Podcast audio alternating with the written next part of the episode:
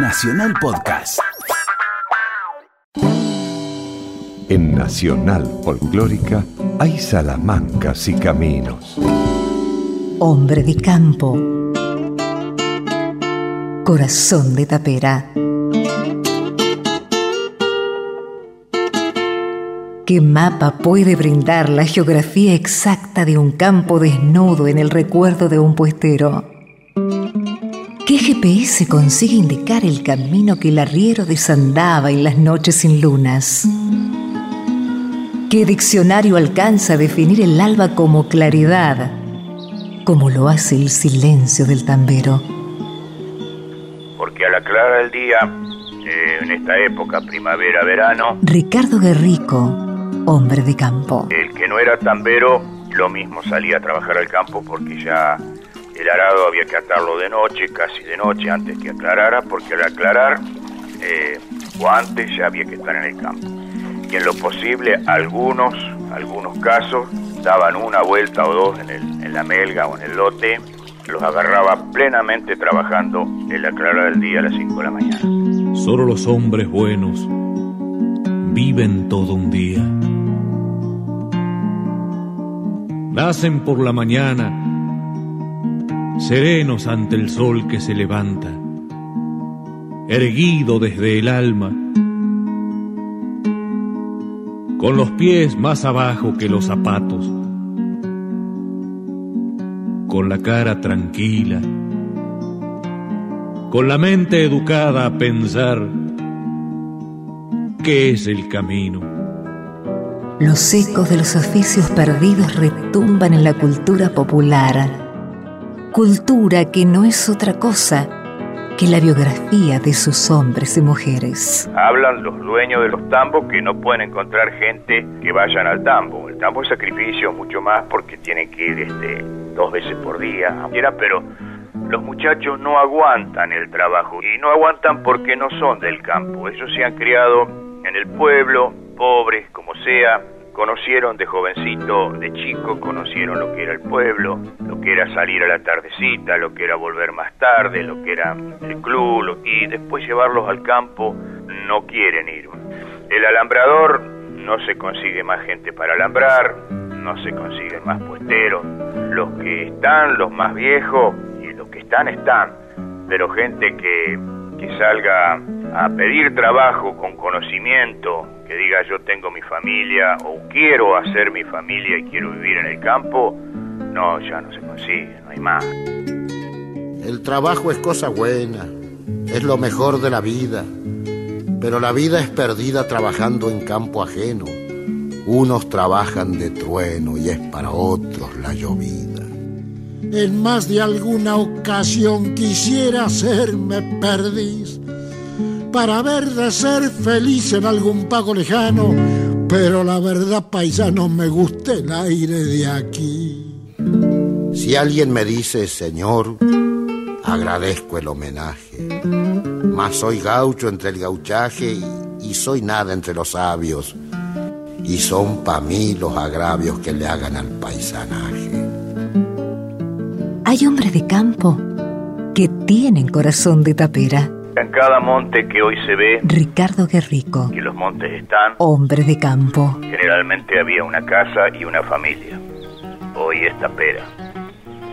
Hoy hay muy poca gente en el campo. Tapera que se recuesta donde las sendas se juntan. Si a dónde estás me preguntan, ninguno tendrá respuesta. A quedarme en esta cuesta, tus soledades me invitan. Y entre los que te visitan, a mi recuerdo tendrás para que sea uno más de los duendes que te habitan.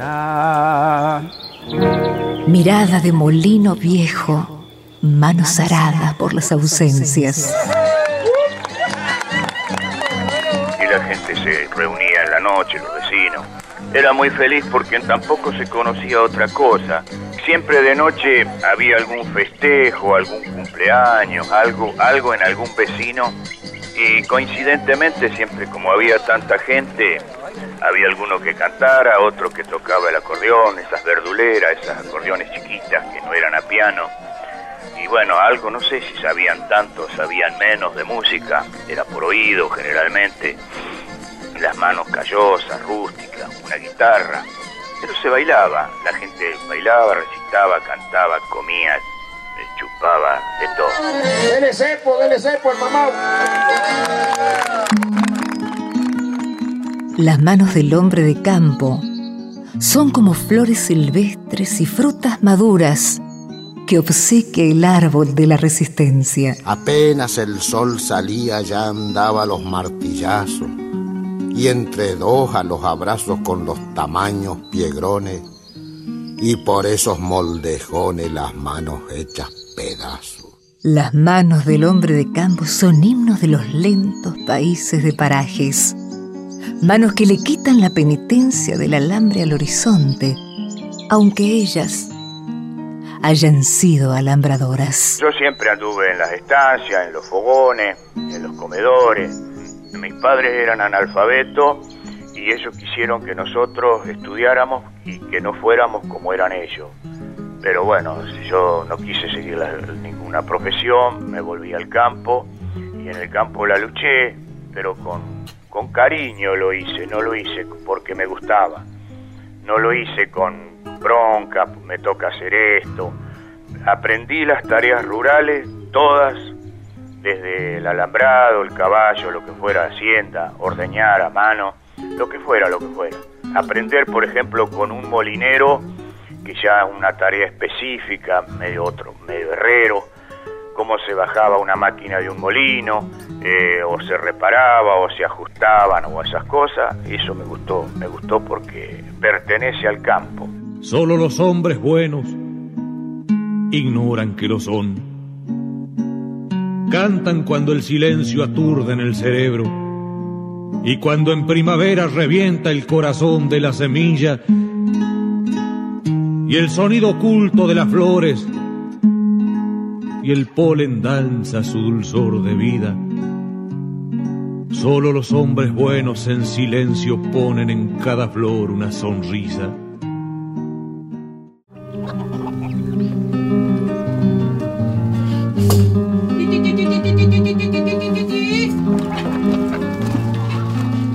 Se cargaba en el tren carguero, pasaba, no sé, una o dos veces por semana. Entonces mi madre criaba mucha gallina, muchos pollos. Y estaban las pichoneras, las famosas pichoneras donde se le ponían de las 14 yuntas. Entonces eran más o menos 28 pollos que cabían en la pichonera llena, pollos de campo. En esa época era todo el campo, no había balanceado, no había encierre ni nada se llevaba en un charré, tirado por caballo, se llevaba a la estación. La gente del ferrocarril, cuando venía el, se ponían así al costado, todo ahí, porque muchos vecinos llevaban desde pollo hasta lechones, eh, ese otro conejo, chanchito de la India, todo eso en pichonera. Se juntaba mucha gente ahí. Un habitante de un paraje como el bonaerense El Tejar, al que solo le quedan cinco pobladores, aprende la matemática del olvido. Sumar fantasmas de lo ausente, restarle voces al silencio, multiplicar elegías, lamentos por lo perdido. se vivía en el campo. Ibas a la escuela más cercana, nosotros teníamos la escuela a 8 kilómetros de la casa, en la estación del Tejar, y teníamos que ir lógicamente todos los días a caballo o en sulky. Éramos dos, tres, cuatro, después ya cuando eran cinco el mayor iba a caballo.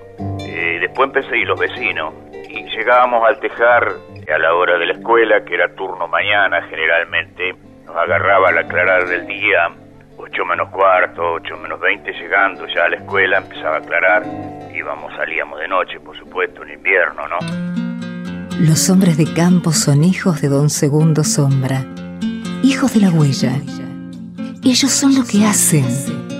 Ellos son lo que trabajan. Sí, como hombre de campo, sí, chacarero, eh, sí, tratorista. calor, heladas, cerrazón, potreros, pampa, inmensidad, salir campeando al lucero, volver a media claridad y andar con los perros y con la majada, dele siempre, dele chumbar y silbar.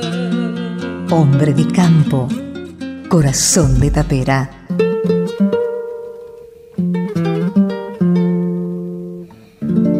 Yo soy de los del montón, no soy flor de invernadero. Soy como el trébol campero, crezco sin hacer barullo. Me aprieto contra los yuyos y así lo aguanto al pampero. Hombre de campo siempre fue aquel chico que nació en el campo o se criaba a la par del padre, que sí, generalmente era un criollo, un paisano, tenía la familia, tíos, por ejemplo, primos, siempre estuvo en el campo. Y aprendían las, las tareas rurales, este, las aprendían bien, bien, unos mejor que otros, pero por ejemplo en un rodeo, pialar, voltear animales, manejar el lazo, lo manejaban mucha destreza, porque era lo que habían hecho toda la vida o los años que habían vivido, porque eran gente joven, había chicos de 15, 16 años y ya andaban muy bien a caballo, muy bien, muy bien manejaban el lazo, el trabajo, aprendían con, con los alambradores, aprendían a manejar la pala, el pisón, a agujerear palo. La niñez en el campo estudia las sacrificadas lecciones del lucero. El cielo se aprende en la olla vacía, el verbo en la acción de levantar el alambrado caído. Sus mejores profesores de geografía, la sequía y la inundación. El escaso jornal les imparte las clases magistrales de historia y ciencias políticas. La tapera la ilustra en catequesis en el silencio de Dios. Las clases de instrucción cívica las adquiere cargando bolsas hasta la estación del tren.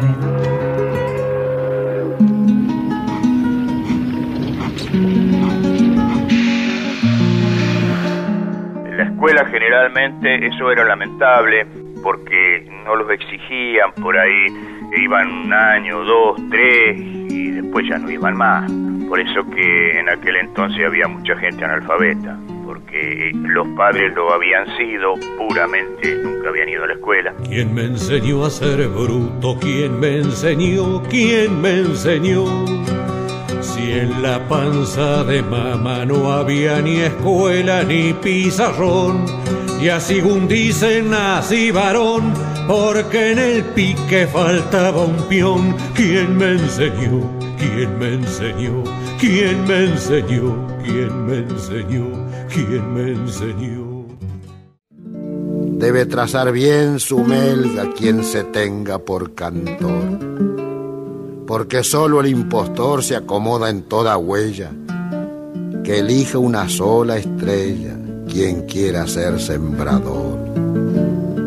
El campo siempre tiene Ricardo Guerrico, una cuota de, hombre de campo. de esfuerzo mayor que otro trabajo porque el oficio existe, pero lo que no existe es la comodidad para poderlo hacer. ¿Quién recuperará el diálogo del antiguo sembrador con el maíz? Los puntos suspensivos que el posero le ponía a la inmensa llanura. Había mucho tambo, tambo a mano era todo, las familias eh, empezaban desde los chicos a largar ternero hasta, hasta que empezaban a ordeñar y bueno, ahí nos criábamos. Después este, había atrás del campo de mi padre, por ejemplo, había una fábrica que está todavía renovada, pero eh, era una cremería. El tambero con los carros, con jardineras, charré, había más o menos 20, 22 tambos alrededor. Eran todos tambos a mano, ¿no? Tambos que hoy eso no existiría porque hoy un tambo de mil litros es muy chico y antes un tambo de mil litros era el más grande. Valerio de ternero. Valerio de terneros a las 2 de la mañana. Lechuza que hace campana y alboroto del ostero. Milonga de los luceros que al alba le hacen cosquillas. Corral con mucha varilla, chiquero en forma de brete, espera de la gran y mover de carretilla. Y el tambero, por supuesto, a las 2, a las 2 y media de la mañana. Hay un poema de Vero que lo escuché los otros días que decía, balarío de ternero a las 2 de la mañana, era porque ya el tambero largaba, largaba el tambo a esa hora. Un apellido importado. Un apellido importado que puede ser recalde. Y entre la espuma de un balde, dos chorros que se han clavado. Un palo que se ha estirado como un brazo colosal que de puro servicial sostiene en alto un farol que es como gota de sol que alumbra todo el corral. Porque él vivió en el campo, él era linchera y andaba de una chacra, de una estancia a la otra, conociendo, mirando, observando, eh, preguntando las costumbres, porque si el poeta de la ciudad no hubiese llegado nunca a relatar lo que relató Vero porque no hubiese llegado nunca a verlo en vivo, al trabajo. Por ejemplo, cuando dice que el tambero almanaque es inferiado y todas esas cosas, sabía Vero que ahí no, el tambero ordeñaba todos los días, todo el año. Sol que sale despacito. Sol que sale despacito, olvidando el horizonte y dejando a un lado el monte va buscando el infinito. Villalonga al trotecito con los tarros bien tapados. Gorra con pelos pegados, una siesta, unos amargos, sueldo corto, días largos y almanaque sin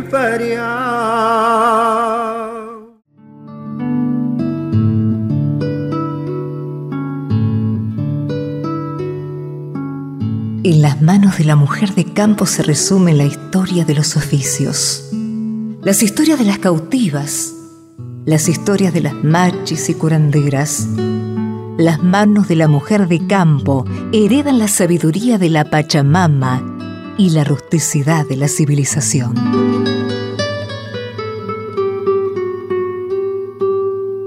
la mujer del campo fue muy sacrificado el trabajo del ama de casa, muy, muy sacrificado, más de las tamberas. Ricardo Guerrico, hombre de campo. Porque tenía que hacer la comida, lavarle la ropa a todos, hacerle sin ninguna comodidad, porque no es lo mismo lavar ropa en un lavarropa que lavar ropa en una batea abajo de una planta a la intemperie y lavar con un pedazo o con un jabón de esos jabones de cebo y nada más y así se andaba. No había plancha, no había nada. No había luz eléctrica, no había un farol. Y bueno, eh, la mujer pasó muy mala vida en la historia del campo. Campesina de una pieza hasta ordenar un galpón y a la par del mejor peón levanta bolsas que pesan. No tiene delicadeza si hay que entrar en el chiquero. Con práctica de un campero, si la ocasión se presenta, ata un sulky y desenvuelta sabe estaquear cualquier cuero. Concurso de ordeñe, los tres ordeñadores, una señora y dos hermanos. Esos se encargaban de darle el tamaño. Doña Ana era una vasca grandota y le ganó el porri este, le ganó a la señora por un balde. Sacaron los mil litros en cuatro horas o en tres horas, sacaron los mil litros y le ganó por un balde porque él corría con el balde lleno y la señora caminaba. Y ordeñaban a cuatro tetas, dos tetas en cada mano. Y entonces este hombre cuando dijeron, bueno, le ganó por un balde, este hombre dijo, no, yo no pude haber ganado, la damos por empate. No puedo llamarme como que le gané a la señora porque fue muy parejo, muy parejo. Ellos se veían los dos, se tiraron los dos muy parejo y el dueño de la estancia estaba en Buenos Aires y cuando se enteró le dio una plaqueta a cada uno. Hoy le canto a la mujer que en rudezas campesinas pasa una vida sin finas costumbres de pretender, aquella que con placer una vaca va a ordeñar pudiendo fácil manear, llenando el balde lechero y luchándolo al ternero que no quiere cabrestear. Olga Rivero.